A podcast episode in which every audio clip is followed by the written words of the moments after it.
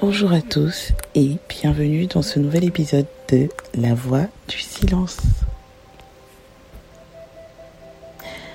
Ça fait un moment que je n'ai pas enregistré euh, d'épisode pour vous. J'espère que je ne vous ai pas trop manqué. Bon, si je vous ai manqué, c'est bien aussi. En tout cas, voilà. Aujourd'hui, je suis de retour avec un nouveau sujet. On découvrira forcément le titre quand le podcast sera publié parce que pour l'instant, je vais simplement vous parler de ce que j'ai à cœur tout de suite. Et je pense que d'ici la fin, nous aurons euh, le thème de cet épisode. Alors, je sais que pour euh, chacun, selon sa religion et sa croyance, Dieu ou son Dieu ou ses dieux n'écoute et n'exauce que lui. Mais euh, même si mes connaissances sont sous le prisme chrétien, parce que j'ai grandi ainsi, je vais vous dire une chose qui, je pense, et j'en suis sûre, ne plaira pas forcément à chacun. Mais fâchez-vous comme vous voulez, j'ai m'en fous. Alors, ce que je vais vous dire, c'est que le chrétien, malgré la conception de ce qu'il est, ou ce qu'il pense être, n'a absolument pas le monopole de la prière puissance, puissante et de son exaucement. Alors pour ceux qui me suivent sur Instagram, euh, il y a deux semaines, trois maintenant, euh, j'ai découvert la série Les Vikings. Et euh, je suis tombée dedans et tout, il y avait beaucoup de sang, beaucoup de guerre, tout ça, tout ça, tout ça. Mais j'ai constaté énormément de choses dans cette série qui, ben, qui ont forcément parlé à mon esprit c'est que les vikings allaient à la guerre au nom de leur Dieu, tout comme les chrétiens allaient à la guerre au nom de leur Dieu, et chacun, selon son Dieu, d'après ce qu'il disait, euh, chacun faisait la volonté de son Dieu, d'après ce qu'il disait. Les dieux ont dit que, machin, nanana, et ben, les dieux des vikings prédisaient quand même des choses qui ont euh, été exaucées sous le prisme viking, tout comme le Dieu des chrétiens apparemment. Euh, eux, ils avaient quand même des, représentations un peu farfelues, mais bon, bref. Les Vikings ont prié Odin et Thor durant leur guerre et ont remporté pas mal de batailles. Tout comme les chrétiens, donc, ont prié le Dieu chrétien et ont aussi gagné le droit de décapiter et à servir des gens sur le même principe tout en louant Dieu pour cela. Le pays de Ménélique en Afrique, en Éthiopie, a tenu les Européens en échec et l'Éthiopie n'a apparemment jamais été colonisée par les Européens qui étaient pourtant les porteurs du message de l'amour de Dieu en Afrique. Mais je doute que le pays de Ménélique qui combattait le Dieu, genre les, Occidentaux, combattait au nom du même Dieu que le Dieu chrétien. Je ne sais pas qui était le chef de guerre de l'armée européenne euh, face à à l'armée de Ménélique. Je doute que ce soit le duc Rollo, qui était anciennement viking et qui est devenu chrétien pour combattre les vikings au nom du dieu chrétien parce qu'il avait renoncé Odin et Thor et compagnie. Bref, dans tous les cas, euh, il, n'est pas possible que deux personnes se battent au nom de Dieu et au nom du même Dieu. C'est incohérent. Donc, euh, je pense qu'on est d'accord sur le fait. Bref. Alors, j'ai découvert euh, l'expression, ou ce que, en tout cas, j'ai compris ce qu'est un égrégore, parce que je me pose énormément de questions, et heureusement que dans ma façon d'être, je ne shut pas down les pensées d'autrui parce qu'il n'est pas dans mon club de pensée. Donc, du coup, qu'est-ce que c'est qu'un égrégore? Un égrégore, c'est un concept désignant un esprit de groupe constitué par l'agrégation des intentions, des énergies et des désirs de plusieurs individus unis dans un but bien défini. Chaque groupe d'humains a la pensée collective à son égrégore. Les familles ont leurs égrégores, les partis politiques ont leurs égrégores. Les races, oui, il y a des races. Il y a la race des blancs et la race des noirs et. Voilà. Les clubs sportifs ont leur égrégore.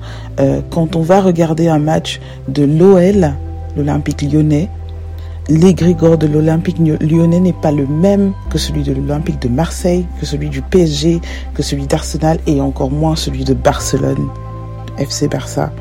Ce n'est pas le même égrégore, on le sent, on le ressent. Donc on ne peut pas nier cette présence d'égrégore. Et même les groupes religieux ont leur égrégore, les, que ce soit les, euh, les églises évangéliques, euh, les églises catholiques, euh, les, les, dire églises musulmanes, euh, les mosquées. Chaque groupe a son égrégore. Et l'égrégore des groupes religieux est très très important pour donner la force à ce groupe que eux ils vont finir par appeler l'esprit de Dieu sur nous, tout ça, tout ça. Mais en fait, c'est juste une pensée collective qui en fait un égrégore qui est donc un esprit. Et cet esprit n'est pas forcément toujours bon. Ce n'est pas parce que l'illusion est donnée euh, par ceux qui sont dans les groupes religieux du fait qu'ils se disent être des envoyés de Dieu qu'ils le sont forcément ou que leurs intentions et égrégore est forcément bon. Je rappelle que moi, personnellement, pour ceux qui me connaissent et ceux qui me suivent, j'ai vécu l'enfer à l'église. L'enfer à l'église. J'ai vécu l'enfer à l'église. Donc, le groupe là ne définit en rien qui est le vrai Dieu et quelle est sa vraie puissance. Parce que c'est un groupe d'oppresseurs déjà de fait. Et euh, de toute façon, les colons ont bien euh, décimé au calme les Africains au nom de Jésus, avec la puissance de leur égrégore collectif. Et d'ailleurs, j'attends toujours de savoir comment ils ont fait pour massacrer autant de personnes en ramenant un concept de foi basé sur le principe de l'amour du prochain avec autant de violence, autant d'énergie négative amplifiée au max. Toujours sur le même beau nom que semble être celui de loin de l'éternel. C'est complexe, hein C'est complexe. À l'église, on ne m'a pas lapidé tous les jours. Donc il y a eu des moments de trêve, oui, il y a eu des moments de trêve, il y a même des moments de beaucoup de grande ironie, beaucoup de non-sens, mais dans tous les cas, on a toujours dit que Philomène, pose trop de questions, donc euh, elle a toujours dérangé ceux qui ne sont pas tranquilles. Mais euh, j'ai envie de dire que oui, euh, mon expérience est certes un fait isolé, mais pour les colons qui ont déshumanisé mes ancêtres, c'est tous les jours que ça commettait ce qui est abominable aux yeux de l'Éternel, tout en tenant la Bible en en main et en obligeant les gens à s'y soumettre par amour du même Dieu. Bref, il y a trop de contradictions énergiques dont, le, dont les fruits ne sont pas encore éteints de nos jours. Mais bon, aujourd'hui que nous, avons, nous savons tous lire, nous voyons tous bien le bon sens ou le mauvais sens euh, qui peut être proclamé par les gardes du corps de Dieu, qui tuent d'autres par amour de Dieu, qui a dit tu ne tueras point et tu ne feras pas à autrui ce que tu n'aimeras pas qu'on te fasse. Comprenez bien dans ma façon de m'exprimer que mon Dieu à moi est censé. De fait, automatiquement, il est censé. En tout cas, si je dis quelque chose d'insensé, c'est de fait, ce n'est pas de la part de Dieu. Ce sera certainement de la part de mon cerveau qui aura disjoncté. Mais sur le concept que j'ai de Dieu, il est forcément censé. Et ça ne me dérange absolument pas de parler de lui en tant que concept individuel, car c'est ma pensée euh, qui en parle. Et mon Dieu ou la relation que j'ai avec mon Dieu ne me donne absolument pas le droit d'invisibiliser autrui qui ne pense pas comme moi alors, je sais que l'égrégore chrétien qui animera celui qui m'écoute euh, est forcément au summum de l'explosion, avec une grande envie euh, plus de m'étriper que de m'aimer en ce moment. Mais, euh, comme je dis souvent, c'est un peu son problème. Ça montre simplement que son Dieu en lui ne lui procure aucune paix et qu'il manque d'équilibre. Mais c'est assez intéressant de constater la rage qui monte en soi quand autrui ne pense pas comme nous la présence de l'esprit de l'oppression en soi. C'est très marrant. Et cet esprit-là, beaucoup de religieux l'ont envers les autres, envers ceux qui ne pensent pas comme eux, envers ceux-là qui ne mènent pas une bonne vie d'après eux. Vous avez remarqué l'esprit, l'esprit qui vous anime quand par exemple on va parler euh, des émotions de quelqu'un de trans ou quelqu'un d'homosexuel ou quelqu'un Je sais pas moi, parce que j'ai l'impression que dans les religions, ils sont plus violents avec ces cas de figure de personnes plus qu'avec les pédophiles pour qui ils, demandent quand même la grâce, quoi. Genre, c'est, hyper incohérent. Mais bon, c'est votre droit, c'est votre choix. en tout cas, euh, tranquillisez vos émotions parce que je ne vais pas changer ma façon de penser juste pour que vous ne soyez pas blessé dans votre petite conception de ce qui est votre Dieu. C'est le vôtre, il vous appartient. Moi, je parle du mien, il m'appartient. Donc, je suis libre de m'exprimer comme je veux. Je vais rappeler que Jésus, selon ce qu'il est dit de lui dans la Bible, n'est en rien perturbé par la pensée de l'autre, car il est déjà Jésus. Donc, il ne tremble pas. Alors, je te souhaite, mon frère, ma soeur en Christ, la paix du cœur et l'amour qui te rapproche de Dieu, selon ton concept, si tu veux, qui est, euh, qui fait de lui qui il est pour toi. Euh, bref, je vais continuer ma chose. On a parlé de l'égrégore. Je vais parler maintenant de la puissance de la parole. La parole ne fait pas que communiquer une pensée par un son à un autre être humain ou à un animal ou euh, je ne sais pas quoi, mais la parole a un pouvoir de création et par la parole, une intention est facilement menée à la vie. Par la parole, il est dit dans la Bible que toutes choses ont été créées par elle dans la Bible, ça parle de la parole de Dieu qui a manifesté la vie, qui a dit euh, euh, que l'homme soit, il y a eu un homme, euh, que la femme soit non. la femme n'aurait pas été créée par la parole, elle a été créée d'après la Bible de la côte de l'homme. mais en tout cas, tout le reste, qui, qui soit, qui est un jour, il y a eu un jour par la parole. En tout cas, d'après la Bible, c'est comme ça que les choses ont été faites. Donc, on voit bien que la parole a un pouvoir de création qui mène à la vie on va parler du pouvoir de la langue et la Bible dit que la vie et la mort sont au pouvoir de la langue et quiconque l'aime en mange le fruit. Donc l'expression trop parler peut tuer montre qu'en effet on peut tuer quelqu'un avec nos mots. Tout comme je pense aussi qu'il y a cette parole dans la Bible qui dit qu'une réponse douce calme la fureur. On voit bien aussi que selon comment on manie la langue, on peut guérir, tout comme on peut sauver, tout comme on peut consoler, tout comme on peut aider. Donc euh, effectivement, la parole a une puissance, la, parole, euh, la langue a un pouvoir. Et je vais maintenant parler aussi de la puissance de l'accord entre plusieurs personnes. Il est dit dans la Bible que là où deux ou trois s'accordent en demandant quelque chose, cela leur sera accordé. C'est écrit dans la Bible, mais cette loi n'a pas le monopole d'être chrétienne ou d'être biblique car dans bien des spiritualités, elle est enseignée. Il est dit partout, un peu partout où j'ai vu, et ce sont des lois qui ont été faites avant que la Bible soit dite imprimée et écrite, donc écrite et imprimée plutôt dans l'inverse, il est dit que si deux personnes s'accordent pour demander un, un, truc, si deux personnes se concentrent sur un sujet, il se manifestera et sera mené à la vie.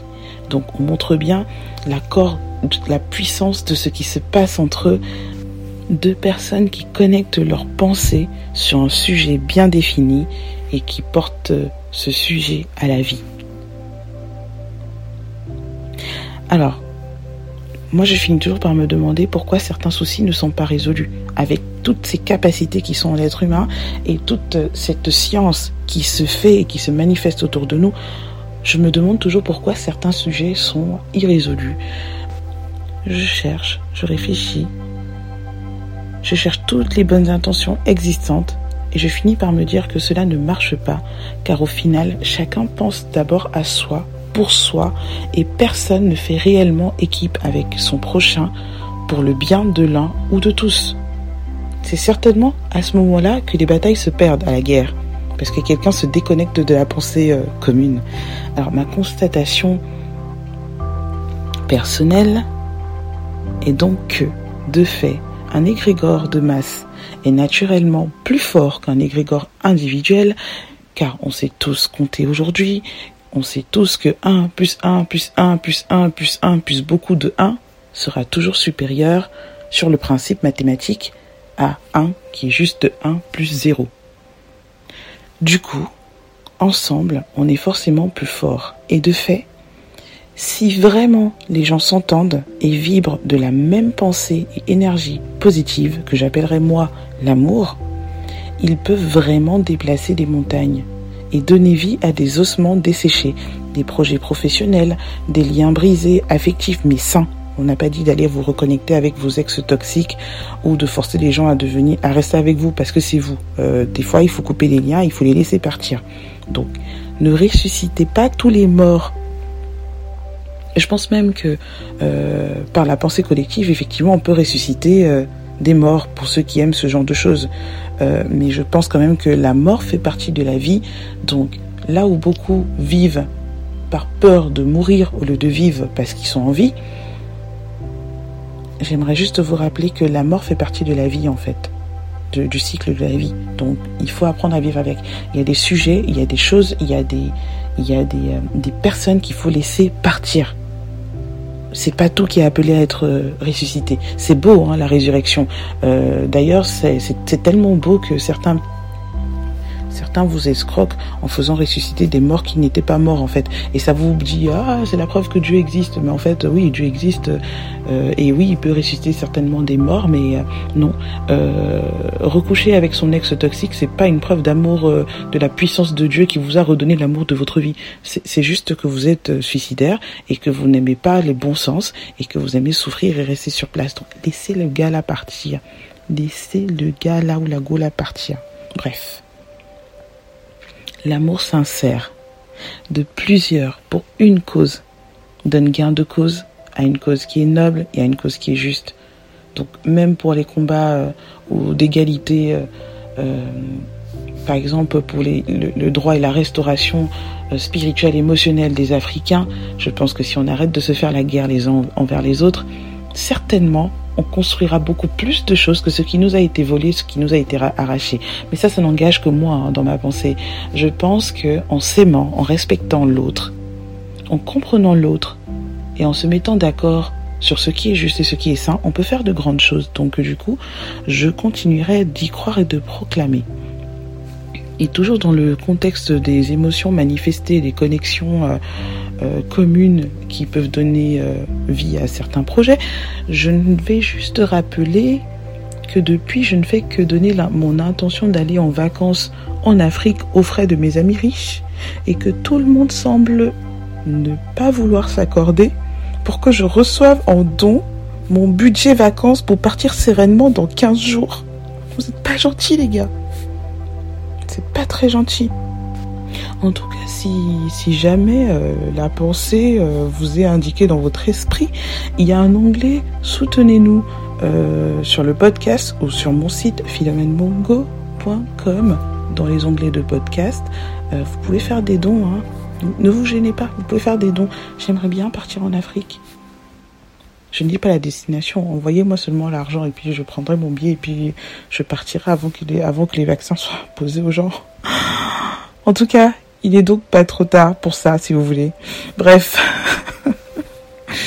je raconte des bêtises hein, et je pense que ça vous avait manqué. En tout cas, moi, ça m'a manqué de parler avec vous, de vous partager un petit peu mes pensées.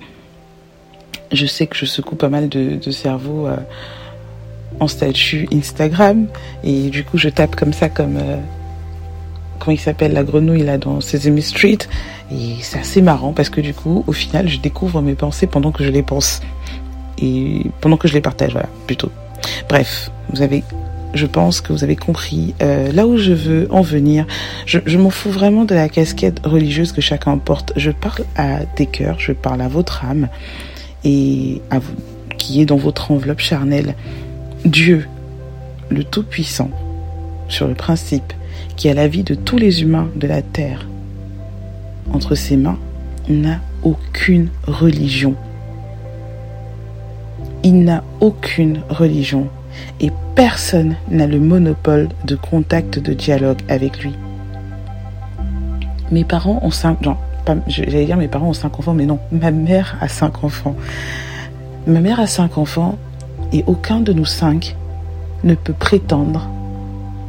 Bon, si, si quelqu'un parmi nous a le monopole de la parole envers elle ou du contact avec elle, ça voudrait dire que c'est pas une bonne mère et qu'elle ait des préférences. Pourtant, euh, je pense qu'on peut avoir cinq enfants et aimer chacun de ces cinq enfants de façon peut-être différente selon le contact et le besoin de chacun, mais de les aimer quand même.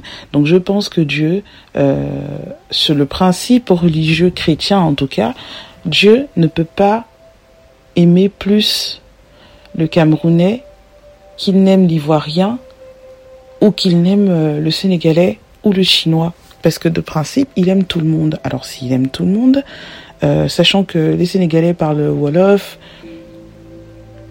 par exemple pour le Sénégalais qui parle Wolof, parce que tous les Sénégalais ne parlent pas Wolof, euh, pour le Camerounais qui parlerait le Bassa ou le Français qui parlera son français, chacun parle à Dieu en sa langue. Donc de la même façon que chacun a sa propre relation avec Dieu. Il y a des gens qui aiment le Dieu qui lapide des gens, qui est tortionnaire, qui, tout ça. Moi, je n'ai pas cette relation avec Dieu. Je n'ai pas cette relation avec mon Dieu. On discute beaucoup, lui et moi. C'est vraiment mon ami ou mon père ou tout ce que vous voulez. Peut-être même que c'est ma mère, parce qu'au final, qui nous dit concrètement que Dieu est un homme? Parce que les hommes, ils donnent pas trop la vie. Les femmes, oui. Euh, elles ont des capacités beaucoup plus amplifiées. Bref, c'est un autre débat je voulais juste dire, je sais, oui, votre esprit a fait comme ça, boum, boum, boum, ça a tapé dans tous les sens. Vous avez dit que mince, comment la fille peut dire des choses comme ça? C'est pas grave, c'est pas grave. Si vous voulez, il faut, on va laisser le côté là, sur, on va laisser ce sujet sur le côté. Euh, on va revenir à ce que je disais. Donc je disais que personne n'a le monopole du dialogue avec Dieu. Il selon le concept qu'on nous dit de lui, ou peut-être elle, oui, je sais, j'insiste sur ce peut-être elle, parce que j'ai décidé de ne plus croire à des on dit, on a dit qu'on a dit que, je ne sais pas, je n'ai pas vu, donc je ne sais pas. Donc il ou elle, en tout cas, l'être là qui est hyper puissant, qui, manifeste tout dans la nature, qui peut claquer des doigts comme ça et notre vie change, à mon avis, parle à ceux qui ont le cœur et les intentions pures.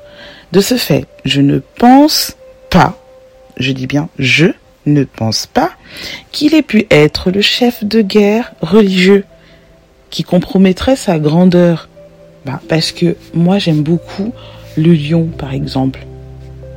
Alors je vois pas le lion aller discuter sa royauté avec la fourmi. Il est déjà le lion.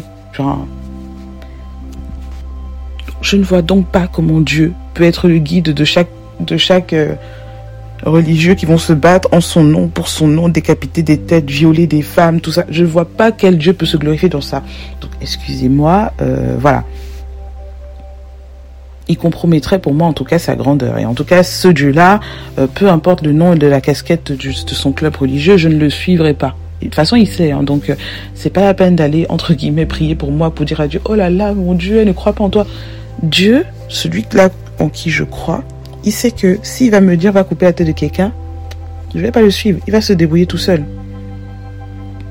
Et même s'il écrit des passages de guerre dans la Bible qui a été écrite par la main des hommes, donc potentiellement ils ont peut-être glissé leur volonté dedans et nous ont fait dire Dieu a dit que, je redis que je, moi, Philomène Mongo, ne crois pas que le Dieu d'amour soit au calme, le Dieu des massacres et à la fois le Dieu de l'amour. Je n'y crois pas chez vous comme vous voulez, je n'y crois pas, parce que c'est incohérent. S'il dit que la vengeance lui appartient, alors je ne vois pas pourquoi ça, devrait, ça devrait être à moi de faire couler le sang de celui ou ceux qui m'accablent pour brandir la victoire ensanglantée, alors que si la mort est vraiment la solution, il lui suffirait à lui, qui a tout entre ses mains, juste de couper, le robinet du souffle de vie de la personne sans que mes mains à moi ne se salissent et que je me rende coupable d'un tel crime par amour de Dieu ou de la victoire. Avant d'agresser les gens avec les dogmes qui sont devenus des normes et qui n'ont aucun sens selon la religion que vous brandissez, j'aimerais vraiment juste vous souhaiter d'oser réfléchir et donner un sens à chacune de vos requêtes, d'évaluer l'énergie qui accompagne vos intentions et revoir votre façon de vous approcher de celui que vous appelez Dieu et qui semble vous donner le droit de faire du mal physiquement, spirituellement, genre religieusement, verbalement à tous ceux-là qui ne pensent pas comme vous. De façon religieuse, l'appel à la repentance semble être un appel à la lapidation de son être par des grandes lamentations pour être entendu par Dieu. Mais je suis sûre que la repentance, la vraie, c'est appuyer sur pause, ne pas nier les faits et de façon sincère, oser se remettre en question, reconnaître ses torts quand il y en a et réfléchir à mieux dans la démarche sincère de changer pour de bon sur tel ou tel sujet Personne n'est parfait. Nous sommes en constante évolution, donc forcément en constante remise en question. Je rappelle que tous les dimanches, à la fin du culte, beaucoup prient avec beaucoup de larmes. Il y a de la musique, euh, une musique entraînante qui appelle à la repentance d'après le concept qui est dit d'elle, qui nous fait voir des gens par terre qui se roulent, qui prononcent des paroles inaudibles qui ne sont pas toujours l'effet du Saint-Esprit comme ce qu'on nous a dit. Mais dès que ça finit, dès que le culte finit, là, ça se salue, oh mon frère, ma soeur, vraiment que Dieu te bénisse, tout ça. L'infidèle, l'adultère, il sort, il rappelle sa njomba, il rappelle sa maîtresse. L'homme violent, quand il rentre chez lui, il continue de taper sa femme, de taper ses enfants. Le pédophile, il reprend ses viols, il fait ce qu'ils aiment. Et tout ceci ne s'arrête donc pas après le concept religieux de ce qui semble être la prière de repentance. Parce que sinon, si c'était vraiment efficace, je pense que c'est fait de violence sur l'autre, sans parler de, des guerres et tout ça, rien que ça, ce serait éradiqué de la terre. Parce qu'il y a tellement de croyants qui se disent être proches de Dieu, mais ces mêmes croyants commettent constamment ces mêmes abominations. Donc, moi je vous dirais, de reprendre votre relation de un à un avec Dieu, parce qu'entre nous, disons-nous les choses clairement, Abraham, celui-là euh, qui est représenté religieusement comme étant le père de la foi, est quelqu'un qui avait tout et qui a tout quitté parce qu'une voix lui a dit Viens, suis-moi, je te donnerai des enfants alors que tu es stérile. Il a suivi cette voie. Je ne dis pas qu'il a eu tort de, suivre cette voie. J'en sais rien, c'est son choix. Mais je rappelle qu'en 2021, si on va dire qui? Si euh, Jay-Z décide de quitter Beyoncé, les enfants et tout ça et suivre une voie, vous allez le retrouver, vous allez le mettre en asile psychiatrique parce que vous allez dire qu'il est fou. Mais n'empêche qu'on est tous sous le prisme de quelqu'un qui a écouté une voix, qui l'a suivi, et aujourd'hui ça s'appelle les religions abrahamiques. Il a écouté une voix, le mec, hein. il a tout quitté, tout suivi, il est allé faire sa relation avec la voix.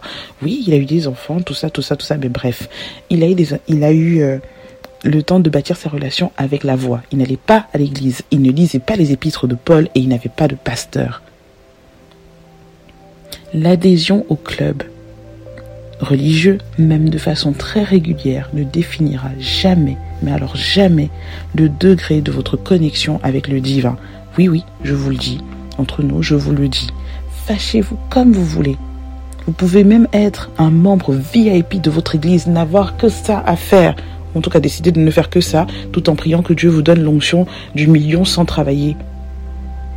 Vous pouvez avoir la carte VIP de l'Église, être rempli de l'égrégore religieux qui vous anime et être complètement vide spirituellement et à côté de la plaque. En tout cas, pour ceux qui disent aimer Dieu, sachez que vous êtes puissant par tant de choses en vous que Dieu a mis en vous. Alors rapprochez-vous de lui et vous vous rencontrerez premièrement. Votre cœur sera purifié avec la balance de l'équilibre, le sens, le bon sens, le non-sens, tout ça, tout ce qui n'a pas de sens déjà va dégager. Vos discours auront un sens équilibré. Parce que je ne pense pas que mes discours là que je vous raconte sont déséquilibrés. Bon bah si ça allait, euh, il, me il me fera une mise à jour et puis euh, il me restaurera. Donc je disais, vos discours auront un sens équilibré et vous vivrez les miracles que vous proclamez et espérez et en groupe, vous manifesterez plus vite vos désirs. Donc, au passage, je remets ça comme ça ici. Je compte sur vous pour mon voyage. Bref, j'espère que cet épisode vous a plu, j'espère qu'il vous a mené à la réflexion et surtout qu'il vous a fait du bien. Alors, personne n'est parfait, personne n'a le monopole de la perfection sur Terre. Nous sommes en constante mise à jour euh, pour être meilleurs, alors soyons-le. Vraiment, de tout mon cœur, je souhaite à chacun d'entre nous, chaque jour, de se remettre en question, de réévaluer ses priorités, de réévaluer euh, l'énergie qui l'anime pour telle ou telle requête et de vraiment découvrir au travers de nos intentions, au travers de nos sens et au travers de notre logique, avec l'utilisation de notre cerveau bien sûr, de vraiment euh, réévaluer ce qui nous pousse à agir considérer ou comprendre comment les choses fonctionnent pour mener à la vie plusieurs de nos intentions positives. Je ne vais pas vous encourager à faire du mal à quelqu'un, vraiment pas. Donc voilà, sur ce, je vous souhaite une bonne journée, je vous souhaite une bonne semaine, car aujourd'hui nous sommes lundi, il est 8h08. Je vous souhaite une bonne semaine et j'espère que vos projets se réaliseront euh, j'espère aussi que j'irai en vacances. Vraiment, j'en ai besoin. En tout cas, voilà, euh, c'est un plaisir pour moi de vous parler, comme souvent, comme toujours. J'espère que cet épisode vous a plu. Je vous dis à bientôt et euh, si ça vous a plu, ben, n'hésitez pas à partager autour de vous. Ça peut toujours faire du bien à quelqu'un. Donc ne gardez pas les bonnes choses pour vous. Partageons ce qui est bon, sans limite et sans gêne. Et, et puis voilà. À bientôt.